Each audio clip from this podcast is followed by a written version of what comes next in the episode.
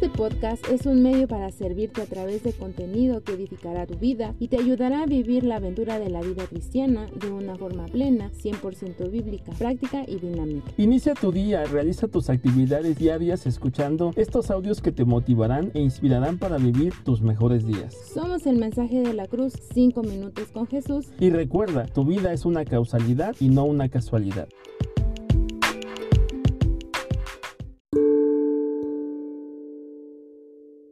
¿Necesitas esperanza en estos tiempos de incertidumbre? Entonces, Cristo murió por ti.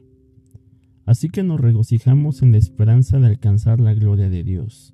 Romanos 5, 2b. Imaginémonos perdidos en medio de un largo viaje.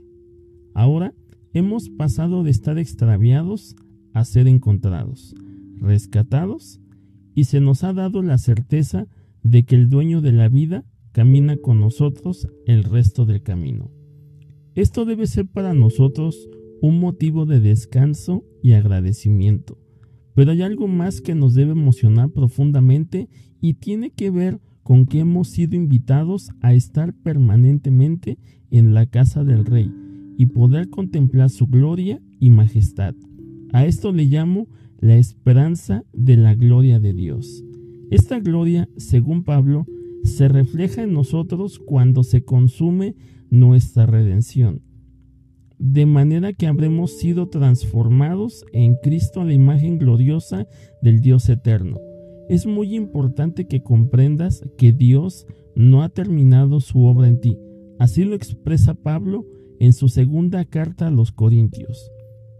Por eso todos nosotros, ya sin el velo que nos cubría la cara, somos como un espejo que refleja la gloria del Señor y vamos transformándonos en su imagen misma, porque cada vez tenemos más de su gloria y esto por la acción del Señor que es el Espíritu.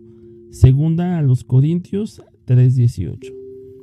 De hecho, nuestra esperanza está cifrada en que estás más allá de toda condenación, eres libre de la ley ¿Estás cerca de Dios? ¿Eres libre del poder del mal? ¿Eres miembro de su reino? ¿Eres justificado? ¿Eres perfecto? ¿Te han adoptado? ¿Tienes acceso a Dios en cualquier momento? ¿Eres parte de su sacerdocio? ¿Jamás te abandonará? ¿Tienes una herencia imperecedera? ¿Eres partícipe con Cristo en la vida?